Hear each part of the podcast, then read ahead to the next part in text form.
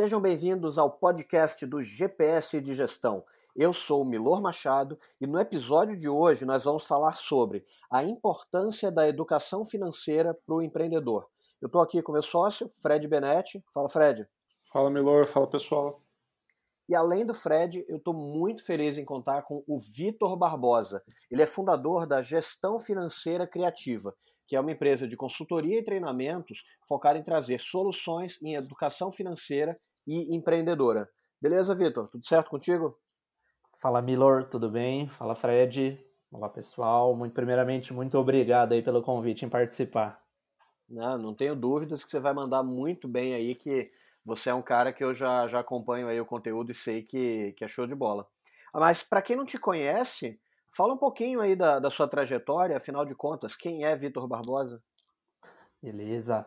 Bom, comecei até a minha meu primeiro empreendimento, como você comentou, a gestão financeira criativa em 2016. Mas acho que é legal comentar que o empreendedorismo ele entrou na minha vida um pouquinho antes. Eu minha formação inicial foi em engenharia mecânica na Unicamp e 2011 eu entrei, em 2012 eu acabei me sentindo num ambiente muito acadêmico senti um pouco de falta de um contato com o mercado de trabalho, com outras iniciativas.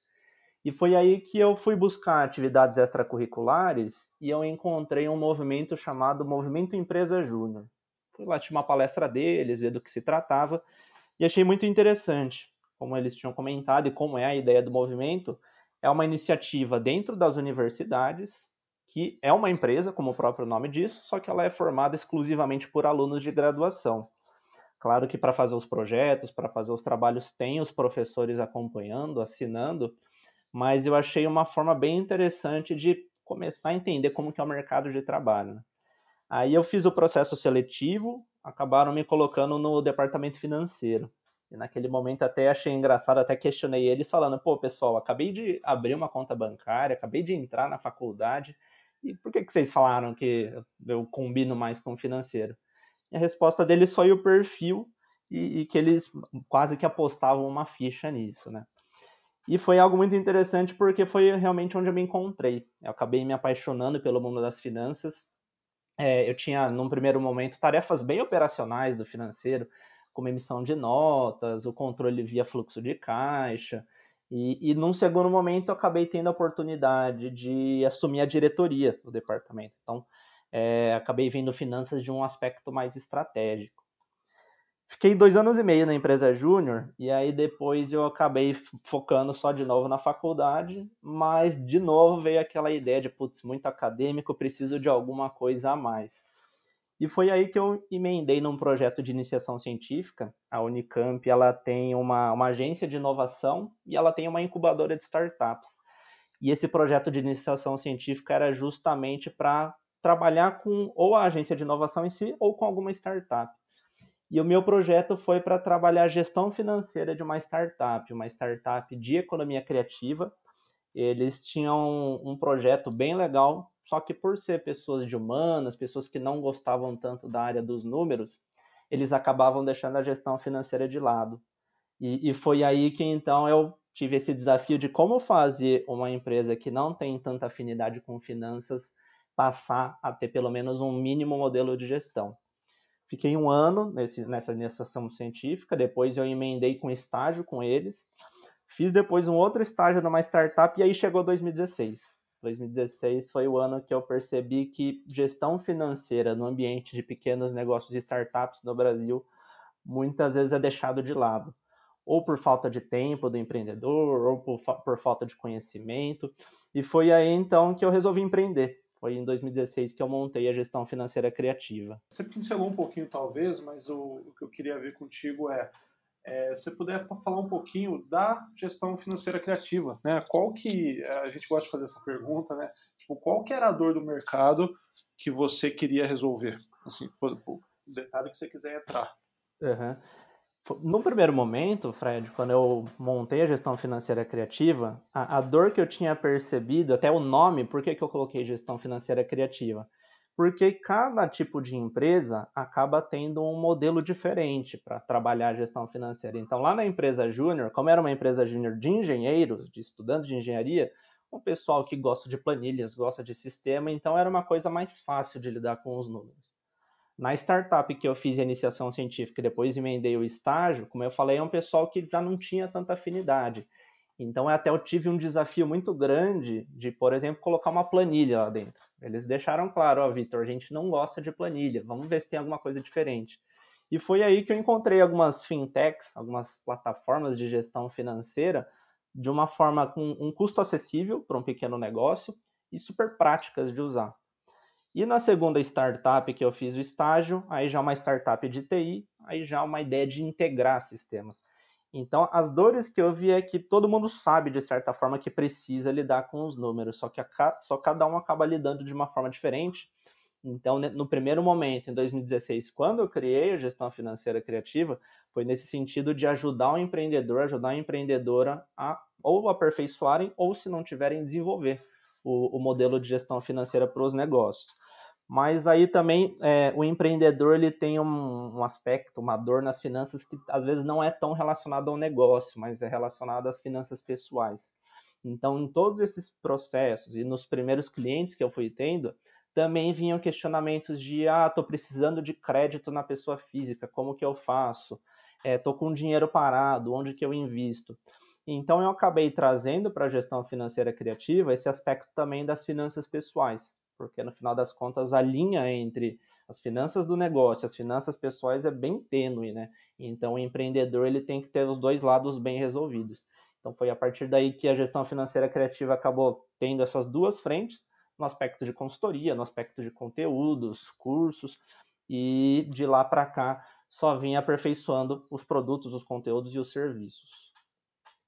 Ô Vitor, e me fala uma coisa, a gente aqui no, no GPS gosta sempre de, de passar para o pessoal uma visão de qual que é o primeiro passo. Quem está assim, começando, até eventualmente já empreende, mas não nunca estudou a parte financeira, né? não tem de fato uma educação financeira mais estruturada. Qual que você considera que seja ali o primeiro passo, comecinho, para poder entrar nesse mundo e começar a colher os benefícios? O, vamos dizer assim, né, o beabá da gestão financeira, a primeira coisa que eu considero importante é entender a relação de risco e de retorno. Você pega, a gente tem um país com um número grande de pessoas endividadas, você pega números do SPC, do Serasa, mais de 60 milhões, é, você pega muita gente desempregada, mais de 10 milhões de pessoas sem emprego. Então, muitas vezes a pessoa fala, ah, eu vou empreender, eu vou montar meu negócio para ganhar dinheiro.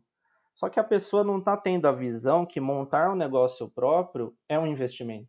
E mais do que ser um investimento, é um investimento de alto risco. Eu gosto bastante de um gráfico que o Mauro Halfeld, especialista em finanças, ele coloca no livro Investimentos, que ele coloca os investimentos numa, numa relação, num gráfico, medindo o potencial de risco e o potencial de retorno. Então, naturalmente, investimento de baixo risco, como a gente tem aqui no Brasil, por exemplo, a caderneta de poupança, o tesouro direto, títulos nos bancos, os investimentos que a gente chama de renda fixa, são investimentos de baixo risco, o retorno esperado é baixo. Então, eu aplico, eu sempre provavelmente vou resgatar um pouco mais do que eu apliquei, mas nunca muito mais. Subindo um pouco o risco, a gente começa a ver imóveis. Imóvel já tem um pouco mais de risco de mercado, então você pode ter a valorização ou desvalorização. E você tem o fator liquidez. Não é tão fácil, não é da noite para o dia que a gente vende um imóvel. Então, como o risco é um pouco mais alto do que a renda fixa, eu posso ganhar um pouco mais investindo no imóvel. Subindo mais um degrauzinho, a gente tem o mercado de ações. As ações, elas são uma participação em grandes empresas. Então, uma ação na Petrobras, quando eu compro, eu estou virando um sócio minoritário da Petrobras. Uma ação no Bradesco, estou virando um sócio minoritário lá. E empresas independentes do porte, elas estão sujeitas a riscos de mercado, o segmento delas pode impactar. Então, justamente no mercado de ações, eu aumentei ainda mais o meu risco, eu posso ganhar mais. Mas agora que o risco está aumentando, da mesma forma como o meu ganho pode ser bem mais expressivo, eu posso ter cenários de maiores perdas. E o último investimento que o Mauro Halfeld coloca é justamente o negócio próprio, porque no negócio próprio eu estou pondo dinheiro, eu estou pondo conhecimento, eu estou pondo meu tempo, e eu não sei se o mercado vai aceitar. Tem aquela ideia que muitas vezes para o próprio empreendedor o negócio é genial, a ideia é brilhante, só que eu tenho que ver se o mercado aceita, como que é a concorrência, a região. Então, Milor, eu, eu considero que entender essa relação risco e retorno é o pontapé inicial para qualquer pessoa que esteja buscando montar um negócio próprio, comprar uma franquia, de alguma forma está empreendendo. Comentou também que às vezes tem essa linha tênue da pessoa física, pessoa jurídica, né? Como que a pessoa consegue é, saber se, se, colocar esse risco no papel, né? Tipo, ela tem que ela colocar o, o, tempo que ela está disposta, o quanto de dinheiro que ela está pensando em investir, como que é isso? Bom, Fred, então a primeira coisa que a gente estava falando do risco é eu tenho que ter ciência que o risco existe. Então eu, eu não vou montar um negócio, por exemplo, estou desempregado, estou sem dinheiro algum. Vou montar um negócio achando que ele que vai me trazer dinheiro? Não, porque no primeiro momento a gente tem que investir. Então, como você comentou, eu preciso pôr no papel quanto tempo eu vou conseguir me dedicar para isso, quanto vai custar o projeto. Não existe abrir empresa sem dinheiro. Já tive vários clientes que vinham também falando: Ah, Vitor, eu vou montar uma prestação de serviços, tudo. Mas você vai ter um site, você vai precisar lá comprar o domínio, a hospedagem. Você vai abrir seu LinkedIn, seu Facebook, seu Instagram. Provavelmente no primeiro momento você vai ter que pôr anúncio. E se você trabalha com produtos, inevitavelmente você vai ter que investir em estoque, é, já tive clientes, por exemplo, que estavam com dinheiro só para alugar a sala, alugaram a sala. Só que aí não tinha recurso para mobiliar. Então, no final das contas, ficaram com uma sala, ficaram lá pagando o aluguel, o, o condomínio e não tinham recurso para mobiliar. Então, a resposta para esse questionamento, que é muito comum, Fred, não é, não é uma coisa que ah, tem uma resposta pronta. O que a gente precisa levar em conta é, primeira coisa, para entender esse risco, eu vou fazer o planejamento. Eu vou planejar para depois agir. Aqui no Brasil, muitas vezes as pessoas fazem o contrário, né? Primeiro eu vou fazer e depois eu vejo no que dá. Então, o que é o planejamento? Primeira coisa, eu vou ver a estratégia. Então, estou montando isso, já vou definir o que é isso. Posso fazer uma modelagem de negócio, posso fazer um planejamento estratégico, definir missão, visão, valores. Tem várias formas de você trabalhar essa parte da gestão estratégica. Dessa parte de planejamento estratégico deriva o planejamento financeiro, que é, vou ver então para montar esse negócio quanto que vai custar esse meu projeto. Então, vou precisar de equipamentos, vou precisar de espaço, vou precisar de pessoas, tecnologia. Vou chegar lá no número mostrando, ó, para começar a funcionar, o meu custo é esse. E aí que eu vou ver, eu tenho esse dinheiro? Se eu tenho, legal, recursos do próprio bolso. Se eu não tenho, aí eu vou ir para a opção do recurso do terceiro.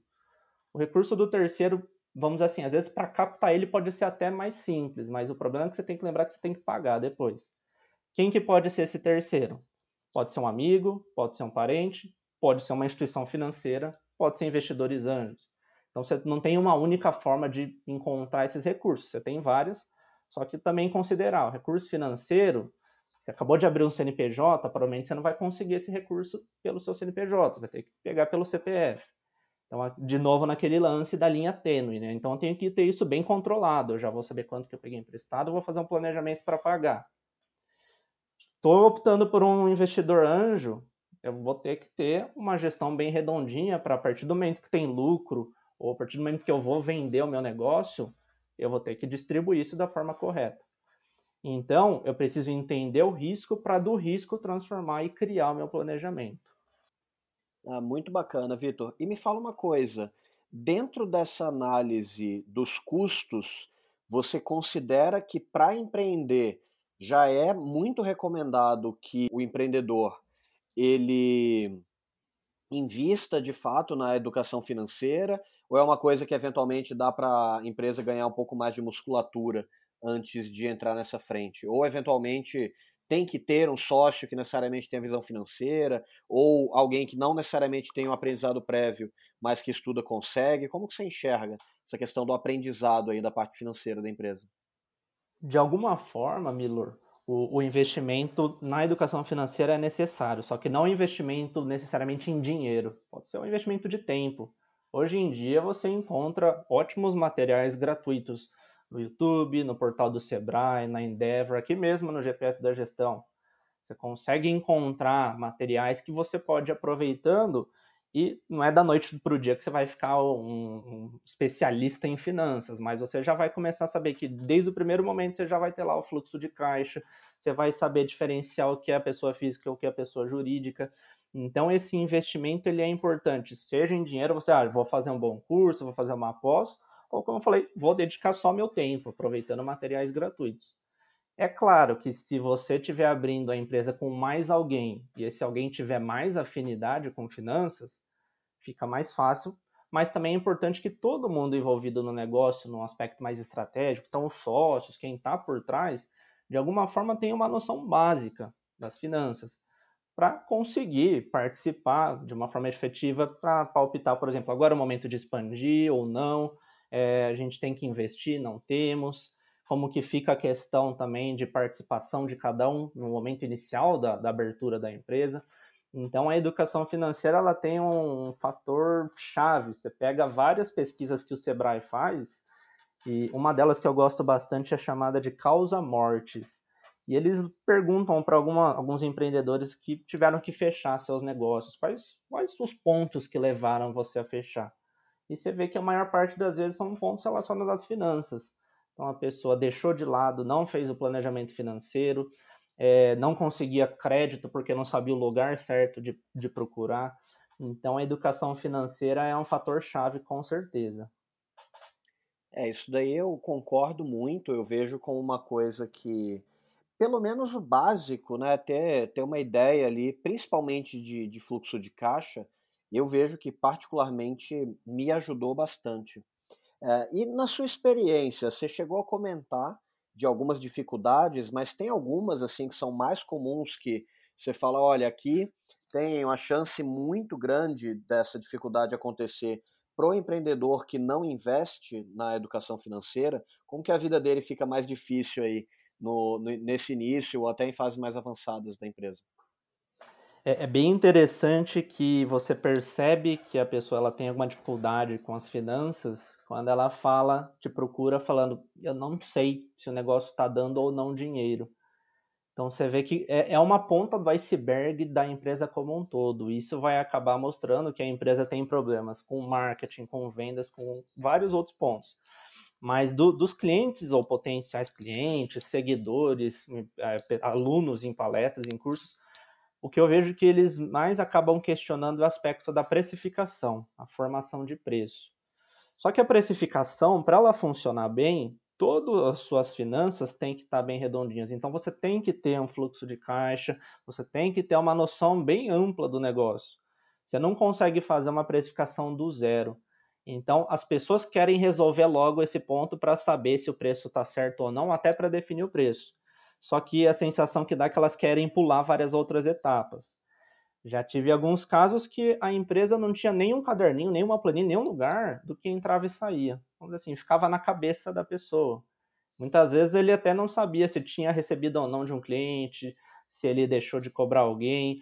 Então, o, o pontapé inicial para isso, já entrando na gestão financeira do negócio, é ter em algum lugar seus números não confiar na cabeça. Tem muita gente que fala, ah, eu sou bom de número, sou bom de memória, eu guardo tudo aqui.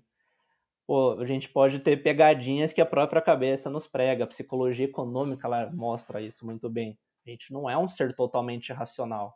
O aspecto emocional, intuitivo pode atrapalhar a gente. Então, vou lá e coloco, como eu falei, ou no caderno, ou na planilha, ou no sistema. Qual que é o melhor? Num primeiro momento, quando eu estava lá atrás, na, na engenharia, na empresa júnior, para mim era a planilha. Eu achava, bom, a planilha é você mesmo que faz, é personalizável, você gera o que você quer. Só que aí quando eu passei lá na empresa da iniciação científica, percebi que, pô, eles não gostavam de planilha. Naquele momento eles usavam papel. Só que o problema do papel é que você perde, né? Então, troca de sala, uma, um papel estava no carro, na carteira, então o papel ele até tem um, um, efeito imediato, mas depois na hora de você juntar tudo e analisar, ele dá um pouco de trabalho. Então hoje, o que eu mais recomendo é a ideia de sistemas. Sistemas de gestão financeira que você tem, como eu falei, desde o voltado para o MEI, para o microempreendedor individual, você tem sistemas gratuitos, você tem sistemas pagos, você tem sistemas nichados. Por exemplo, já tem de algumas clínicas veterinárias que existem ótimas opções de sistema voltado ao mundo veterinário, em sistemas voltados a e-commerce. A vantagem do sistema é, boa parte deles, eles estão na nuvem, então não corre o risco, ah, estava lá no meu computador tudo, roubaram o computador, o computador quebrou, perdi tudo.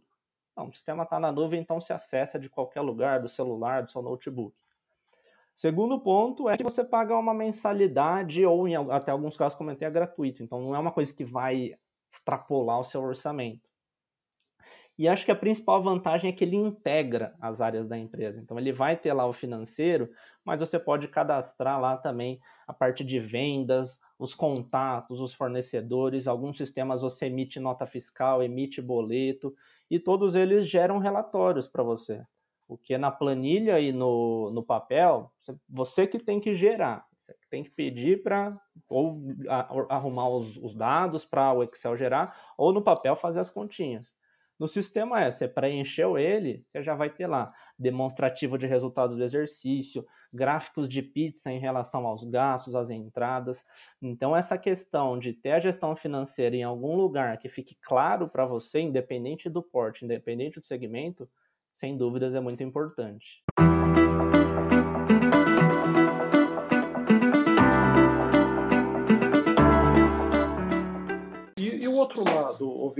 Em que situações que, que, que, esse processo é mais tranquilo? Que que, que os líderes fazem de diferente? É interessante, Fred, até como vocês tinham, a gente estava conversando antes, que o público aqui do GPS de gestão é um público de 30, 40 anos, um público relativamente mais novo, né? E é interessante que eu vejo que as pessoas que mais têm facilidade com essas tecnologias justamente são esses públicos, né? Então, muitas vezes, já atendi, por exemplo, pessoas que trabalharam por anos em grandes empresas, foram montar um negócio próprio depois, ou já aposentados, ou numa transição de carreira. Só que eram pessoas que estavam querendo trazer muito o que utilizavam lá. Só que aí eles acabam, acabavam vendo uma barreira. Por exemplo, o sistema de gestão financeira que eu usava na grande empresa tem um custo elevadíssimo, tenho que ter um computador potente, e é por um volume muito maior de dados. Então, essa pessoa acabava muitas vezes, já, já deparei com situações como essa, que ela fica numa sinuca de bico. E aí, o que, que eu faço? Eu pago caro, deixo de lado, tento adaptar. O pessoal mais novo ele já está adepto, ele já está familiarizado com as fintechs, ele gosta de ter tudo na palma da mão, na nuvem, então eles já trazem essa solução junto. Então eu vejo que uma grande, um, um ponto muito importante quando alguém está empreendendo é ter a cabeça aberta ter cabeça aberta para buscar soluções que facilitem. Porque no final das contas o empreendedor ele tem, ele tem as mesmas 24 horas do que as pessoas que trabalham na grande empresa, mas nessas 24 horas ele tem que fazer muito mais coisas, ele tem muitas outras funções. Então ele tem que fazer o produto ou serviço em específico, ele tem que cuidar do comercial, do financeiro, ele tem que ir no cartório, no banco. Então é importante que ele otimize esse tempo. E essas soluções justamente nascem para ajudar facilitar todo esse processo de otimização de tempo. Então, o, o grande lance é saber gerenciar bem o tempo, que inclusive para o financeiro pode trazer grandes resultados.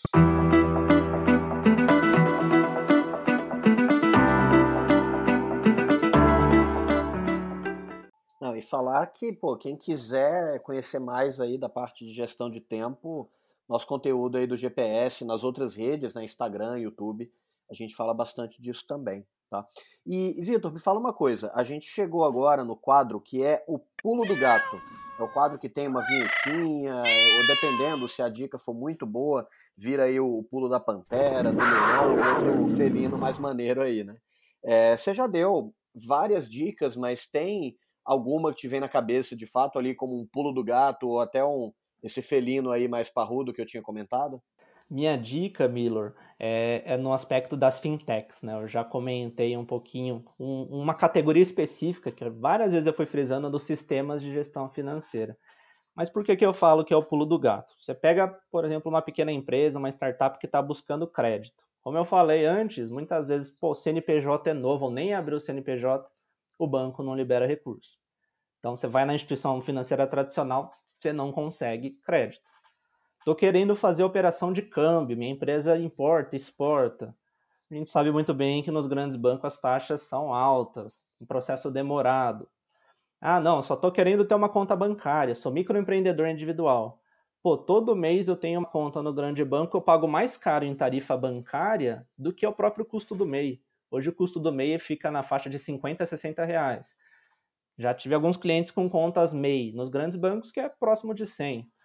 Então, o aspecto da, da, fintech é justamente de você trazer soluções que facilitem a vida do seu negócio, que te custem menos e que seja uma forma de cada vez mais você ter o domínio sobre as finanças do seu negócio. Então, no aspecto da fintech de crédito, pô, já que eu não consegui no grande banco, vamos tentar numa fintech de crédito? Seja um crédito de instituição financeira, seja um crédito que eu tomo de pessoas, o famoso peer-to-peer -peer lending. Ah, estou querendo fazer operação de câmbio, foi enrolado, o banco está demorando. Vamos numa fintech que faz remessa internacional, mais rápido, uma taxa melhor. Estou precisando de uma conta bancária. Eu quero ter já uma conta com CNPJ, tudo. Existem várias opções de contas digitais, que muitas delas não têm a tarifa de manutenção de conta, você tem um número legal gratuito para emitir boleto, fazer transferências. Então, é trazer para dentro do seu negócio ou do seu potencial novo negócio essas soluções para facilitar a sua vida, de novo reforçando ganhar tempo e trazer um custo-benefício melhor. E Vitor, uma coisa engraçada, né? Tipo, você falou de, de, fintech, assim, não sei se você ficou acanhado de falar o nome dela e tal, mas aqui no, no GPS a gente é pró-jabá, né? Então, uhum. se você puder falar sei lá, uma stack, stack assim, um, conjunto de, de, de, de, serviços de fintech que você utiliza, que você indica, pode falar assim, ah, sei lá, para conta tem essa e essa que eu já vi que o pessoal gosta, Sim. porque a gente mesmo aqui do GPS, a gente usa, né? Então a gente já, já, já bateu um papo com, com o senhor da conta simples, uhum. sabe? Aqui a gente não, não, pode falar. Aí a minha pergunta é, é quais quais serviços você indica, enfim, para o pessoal que está descobrindo esse mundo? Legal, Fred. Eu sou um grande entusiasta de fintechs, então eu gosto até. Eu não estava falando para. Não sabia como se podia falar ou não, mas já que pode, vamos pôr na roda, né? Então, quando a gente fala de conta digital, estou querendo lá ter a, a conta bancária no formato digital. Quando a gente pensa na pessoa física, uma das principais é o Nubank. A maioria dos brasileiros já de alguma forma ouviu falar, o Nubank já tem é, dezenas de milhões de clientes, então é uma fintech para pessoa física muito legal. Porém, na pessoa jurídica é uma conta que ainda está em testes, então por isso que não vai ser a minha indicação, mas acho que vale um, um ponto positivo no aspecto da pessoa física. Conta digital para negócios, gosto muito do Banco Inter. É uma conta totalmente gratuita. Você tem 100 TEDs por mês sem custo. 100 boletos por mês, sem custo. Você pode fazer operação de crédito, você pode fazer investimento, você pode pedir maquininha de cartão. Então eu vejo que é uma bem completa. Alternativas tão boas quanto, mais, mais, mais novas, ainda testando algumas operações, mas vale também o próprio Conta Simples que você falou, bem interessante. A gente tem uma que se chama Cora, também está surgindo agora, já chamando a atenção de muita gente. O C6 Bank também é uma boa opção. No aspecto de fintech de crédito, eu não vou dar o, o, nome, Fred, porque no Brasil tem mais de 70 fintechs de crédito. Então, a, a, a, pessoa, na verdade, quando a gente fala fintech de crédito, ela nem está pensando tanto na empresa, ela quer que libere o crédito. Né? Então, a minha dica que eu dou para o empreendedor é uma plataforma que se chama FinPass. É uma plataforma, ele é como se fosse um busca-pé de crédito para empresas. Então, você fala, estou ah, precisando de 50 mil para capital de giro.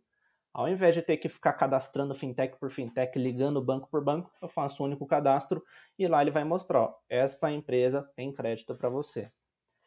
Para a questão de câmbio que eu comentei, eu gosto muito do Remessa Online. Ele tem taxa ótima, ele tem a conta jurídica, é uma excelente opção.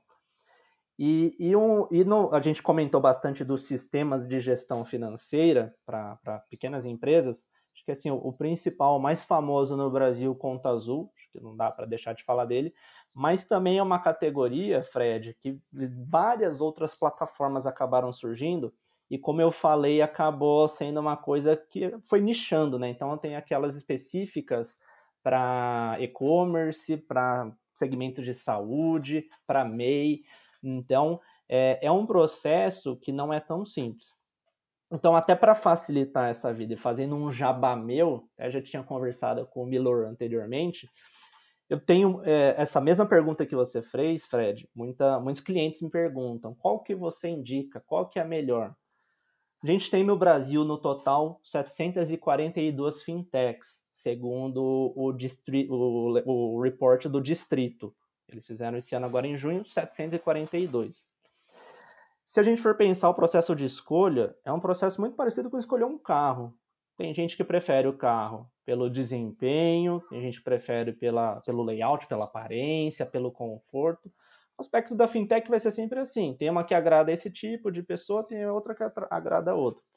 Então, a partir disso, a partir dessa dor, eu me juntei com duas pessoas, uma da área de TI, uma da área de comercial, e a gente está criando uma fintech chamada FinCat que no final das contas é, é similar a essa ideia de busca-pé, que eu falei que o FinPass faz, mas a gente não vai fazer o busca-pé de produtos de crédito. Uma plataforma para você encontrar a fintech da categoria que você está procurando. Então, ah, eu tenho um e-commerce e estou precisando de um banco digital que tenha também recorrência. Vou ver lá na plataforma e ele vai me mostrar uma nota. Ó. Essa fintech está com uma nota 4.7. Da onde que é essa nota? Da avaliação que outras pessoas fizeram. Então, é algo que a gente viu muito importante ter também no mercado financeiro para quebrar um pouco o conflito de interesses. Conflito de interesses, a gente viu alguns meses atrás, bem à tona no mercado financeiro com o caso XP e Itaú, falando a ideia, ah, o profissional ele só te empurra aquilo que ele ganha comissão. Com a Fincat, a gente quer que a pessoa vê lá e escolha a partir de notas que outras pessoas deram e outras pessoas que não estão ganhando nada em cima disso. Então, eu dei algumas dicas, eu dei algumas, mas são as que o Vitor gosta. O Vitor, usuário, o Vitor consultor financeiro. Mas a, a ela deve estar tá indo ao ar agora, final de setembro, começo de outubro, para também ajudar as pessoas nesse processo de escolha, seja da categoria ou do produto financeiro que eles estão procurando. Tá, eu entendo também que parte do, da consultoria que você vende deve ter essa parte também de ajudar a pessoa a escolher, porque ah, tem ali um leque de opções, mas possivelmente cada opção é, é válida para um determinado. Enfim, você vai lá e, e vê o que a pessoa está precisando. Com certeza. É, de, no aspecto da, conto, da consultoria, algo bem pontual, né? Por isso que a Finquete até está surgindo como se fosse uma coisa mais ampla. Mas é escopo da consultoria, seja na pessoa física, seja na pessoa jurídica, eu sento e falo, ó, você está procurando isso, existem essas duas ou três opções vai lá dar uma olhada, faz um test drive. Mas eu já fiz um filtro dentre, por exemplo, 50, eu já filtrei em três opções. O que, que eu levo em consideração para isso? É, o que, que a pessoa está procurando, se é no aspecto do negócio dela, qual que é o segmento do negócio, qual que é o porte do negócio, se é no aspecto finanças pessoais, ah, a pessoa está procurando uma plataforma para fazer investimento. Preciso entender um pouquinho do risco da, que a pessoa está disposta a tomar, se é uma pessoa que tem mais afinidade com o digital e coisas novas ou se não é. Então, é importante você também entender um pouco do comportamento da pessoa, do consumidor da empresa, para você conseguir indicar algo interessante. Cara, ainda no pulo do gato, quais você considera que sejam os principais erros que, que o pessoal comete na hora de implantar uma boa gestão financeira? O principal, Fred, ele acaba sendo quando o sócio ele não, não tem afinidade nenhuma com finanças e ele acaba, entre aspas, terceirizando isso ou contratando um serviço terceirizado, ou contratando um estagiário, um, um funcionário só para fazer isso. Então, do aspecto operacional, isso até funciona. A pessoa vai lá, está emitindo boleto, emitindo nota, registrando tudo. Só que o sócio, por ter criado uma barreira, ele não consegue ver os números. Ele até vê um número, mas ele não sabe o que diz. Então, às vezes, com certeza o operacional financeiro é importante, mas quem está por trás do negócio precisa ter essa visão estratégica e financeira. Então, precisa. Tudo bem, o sistema está lá, tem até, por exemplo, a gente falou do Conta Azul. O Conta Azul ele faz conciliação automática com o banco, ele já puxa tudo de lá. Mas você precisa pegar o relatório e ver aquele número lá que está dando. Bom, do, no relatório de fluxo de caixa deu isso. O relatório DRE deu esse outro número. O que, que eles dizem? Qual que é lucro? Qual que não é? Eu tenho indicadores, eu tenho uma meta. Então, Fred, o principal ponto que precisa ser bem desenvolvido é essa pessoa ela conseguir fazer essa relação entre a estratégia, o sucesso do negócio que ela está almejando e aquele número que está lá. Esse é, é um ponto fundamental. Senão vai ser aquela ideia que a pessoa está lá vários anos com o negócio, tem até todas as planilhas, mas não sabe o que está acontecendo, não sabe se está crescendo, se não está. Então, o estratégico ele acaba vindo de mão dada com o financeiro. É, isso daí eu vejo que é um ponto que o pessoal até imagina, entende, mas que é, é super difícil de realmente colocar na prática, né? Isso é, é uma coisa que, que eu vejo que o pessoal patina um pouco. Mas vamos lá, Vitor, essa pergunta que a gente faz, ela até pode ter um teor mais filosófico, mas ela pode ser mais prática também, mais técnica, que é o seguinte: dentro dessa sua jornada, ajudando as empresas, uma série de clientes aí, tem alguma coisa que, se você soubesse antes, teria encurtado a, a sua jornada? Você teria chegado mais rápido em algum nível de aprendizado que você tem hoje? Com certeza, eu acho que não só do, do começo para cá, mas a cada cliente você vai aprendendo algumas coisas diferentes, né? E a resposta para isso é, primeira coisa é entender como que a pessoa funciona.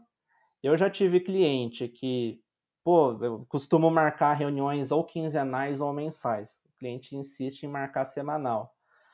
Por que, que eu tinha justifico de ser um espaço maior? Porque a consultoria não é só a reunião. Então, tem como se fossem lições de casa, tanto da minha parte quanto da parte do cliente, para serem feitas. Então, num primeiro momento, eu até abria essa sessão, vamos fazer semanal. Só que o que acabava acontecendo 99% das vezes? A pessoa não fazia o que tinha que fazer. A gente até se encontrava semanalmente, mas não saía do lugar. Então, é, antes de o cliente querer impor as coisas, tal, entenda como ele funciona. Eu gosto muito de perceber se é uma pessoa que está ansiosa, não está ansiosa, se é uma pessoa que está sofrendo emocionalmente por causa do cenário financeiro da empresa ou se não está, e a partir disso ditar o rumo. É, num, num, primeiro momento, eu, eu, eu me via não como consultor, mas como se eu estivesse dentro da empresa do cliente. Isso acabou fazendo até mal para mim, porque eu, eu parecia que eu colocava mais gás, queria mais o negócio para cima do que a própria pessoa. Então, mudar essa chavinha foi muito importante no processo. Eu precisei entender que eu sou consultor, eu vou dar os direcionamentos, vou dar as dicas, mas depende muito da pessoa, de como ela funciona, de como os hábitos dela são, porque senão é um gasto de energia que no final das contas tem até casos que é, é importante você falar, ó, pensa mesmo se você quer manter o negócio.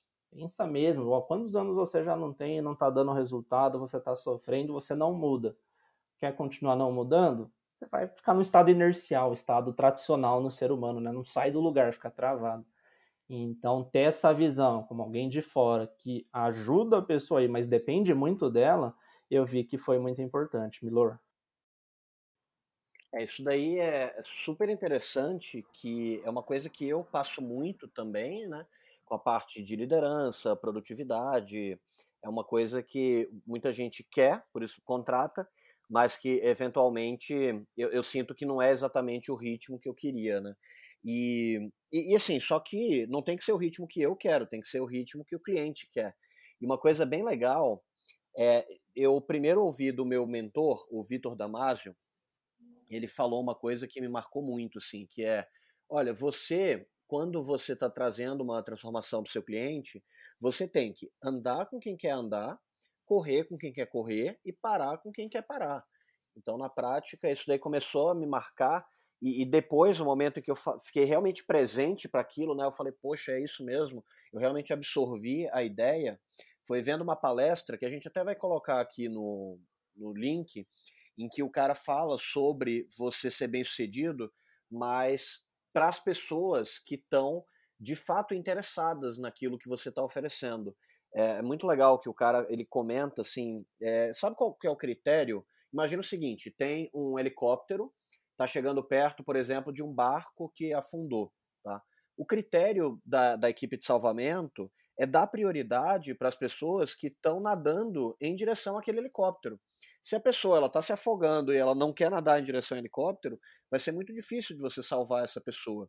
Então, algumas vezes você vai ter que falar, olha, você está se afogando aí, mas, ó, eu tô indo naquela direção, vem comigo, nada comigo que eu te ajudo. Mas, eventualmente, né, você vai ter que fazer sua parte, né? Acho que isso daí é, é um ponto super importante e bem legal você trazer essa percepção. E acho que vale não só em relação à, à gestão financeira, mas para qualquer tipo de prestador de serviço entender que ele precisa estar tá no ritmo do cliente. Algumas vezes o cliente não vai necessariamente querer ir naquele ritmo e você tem que acabar respeitando também, né? Então, é super interessante que você trouxe esse tema, tá, tá mega alinhado com uma série de discussões que a gente está tá passando aqui no, no GPS, né? O que, que você acha? Faz sentido aí a analogia Com certeza, nunca tinha ouvido, achei muito legal, Milor. E é, é, muito importante a gente entender que as pessoas não são iguais a gente. Muitas vezes a gente faz coisas esperando que todo mundo vai agir e tomar decisões parecidas, mas não, cada ser humano é um ser humano, né? E, e até acrescentando nessa discussão, eu tinha até comentado um pouquinho né, da psicologia econômica. A partir do momento que eu fui estudar isso, abriu muito minha cabeça. Porque lá na engenharia, a, é, é, a brincadeira sempre é: engenheiro é muito quadradinho, é tudo certinho e tal. Só que aí, quando eu fui atender os primeiros clientes, eu tive esse desafio de, pô, as pessoas não estão funcionando igual eu acho que elas funcionam. E aí, vendo num primeiro momento uma palestra, depois indo fazer cursos sobre a psicologia econômica, eu percebi é, realmente as pessoas elas têm, todo mundo tem um sistema racional e um sistema emocional. Quem traz isso é o Daniel Kahneman, ele ganhou o prêmio Nobel de Economia em 2002, mostrando que todo mundo tem esses dois sistemas. O problema é que o sistema 1, que é o que ele chama do sistema emocional, intuitivo, o sistema rápido, é aquele que está agindo na maior parte do tempo. Porque o sistema 2, que é o sistema racional, é o que para, pensa, analisa tudo, é um sistema que gasta muito mais energia. Então o ser, o ser humano tem essa ideia, né? Preservar a energia o máximo possível. Isso vem lá dos nossos ancestrais, da pré-história. Vamos preservar a energia para quando precisar usar. Então, na maior parte do tempo, a gente está com base nas nossas emoções. E, consequentemente, a gente sabe muitas vezes quando a gente toma uma decisão, ela então está no emocional, está deixando de lado o que seria a resposta, ação mais racional. Então, saber mostrar isso para o cliente, entender também, ver como ele funciona em relação a isso, vai fazer total diferença. E, e uma, uma leitura até que eu indico para o pessoal é o livro O Poder do Hábito, que você consegue às vezes até mudar isso. Você vê, ah, por exemplo, uma pessoa está gastando muito dinheiro, ela tem esse hábito de gastar em excesso. Vamos entender qual que é esse hábito e mudá-lo. No, no, livro, o autor Charles Duhigg ele mostra que os hábitos eles funcionam como um loop. Esse loop tem uma deixa, ele tem a rotina, que é o hábito em si, e ele tem a recompensa. Então, quando a pessoa está gastando loucamente, a recompensa está naquele primeiro momento que ele faz a compra. O ato de comprar é gostoso. Só que aí muitas vezes chega em casa, tá lá, putz, eu não podia, tô endividado tal, gera uma frustração.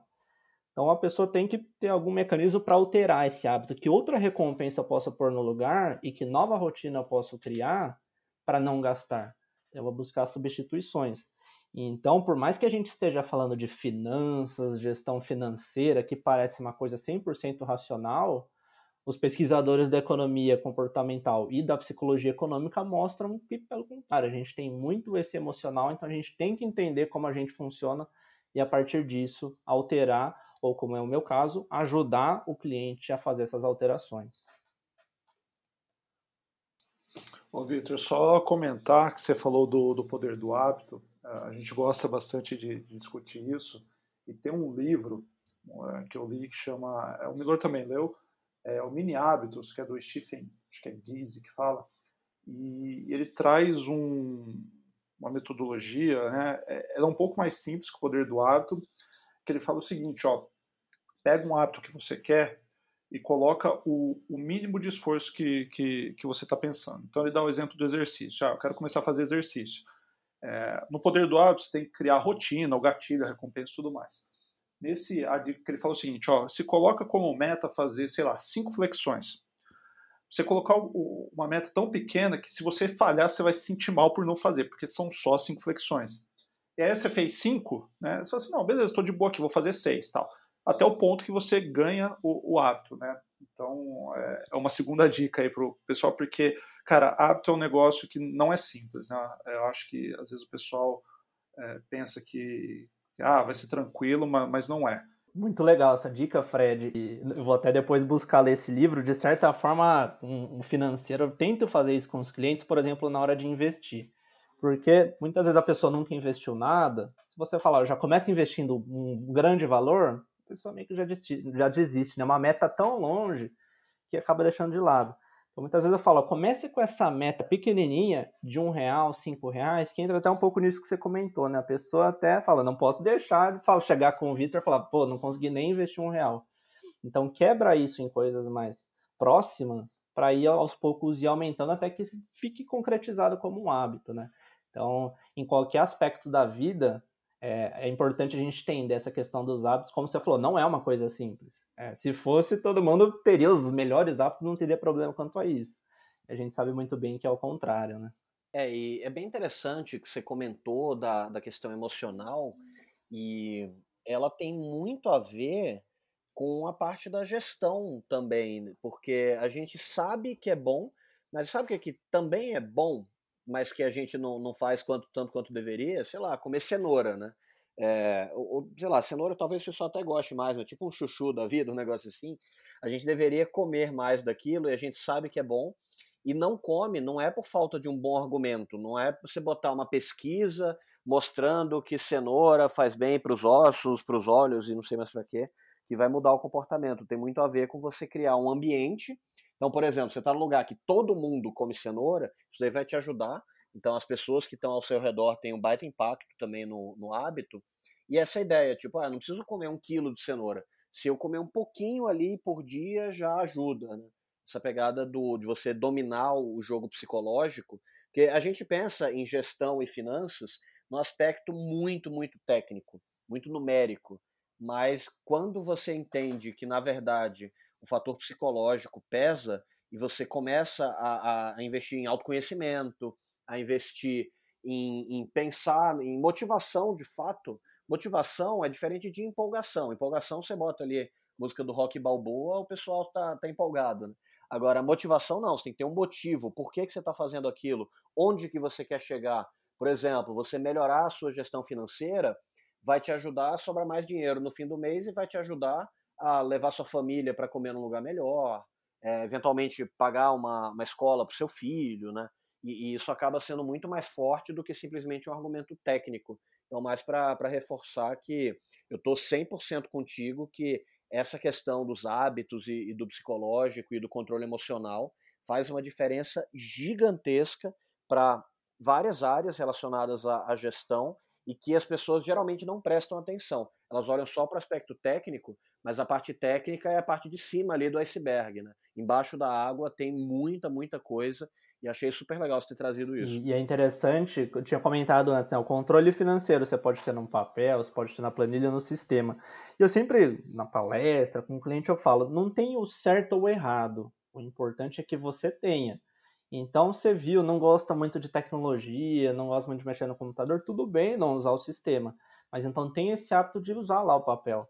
Entenda como trazer isso como um comportamento. O papel vai ser mais próximo de você, você vai entender, tudo bem, usa ele, o, o caderninho, o sistema, a planilha. É, até aquele caso que eu tinha comentado da iniciação científica, é, foi bem isso. Cheguei, racionalmente, todos eles tinham claro que era importante ter a gestão financeira. Foi por isso que eles me procuraram.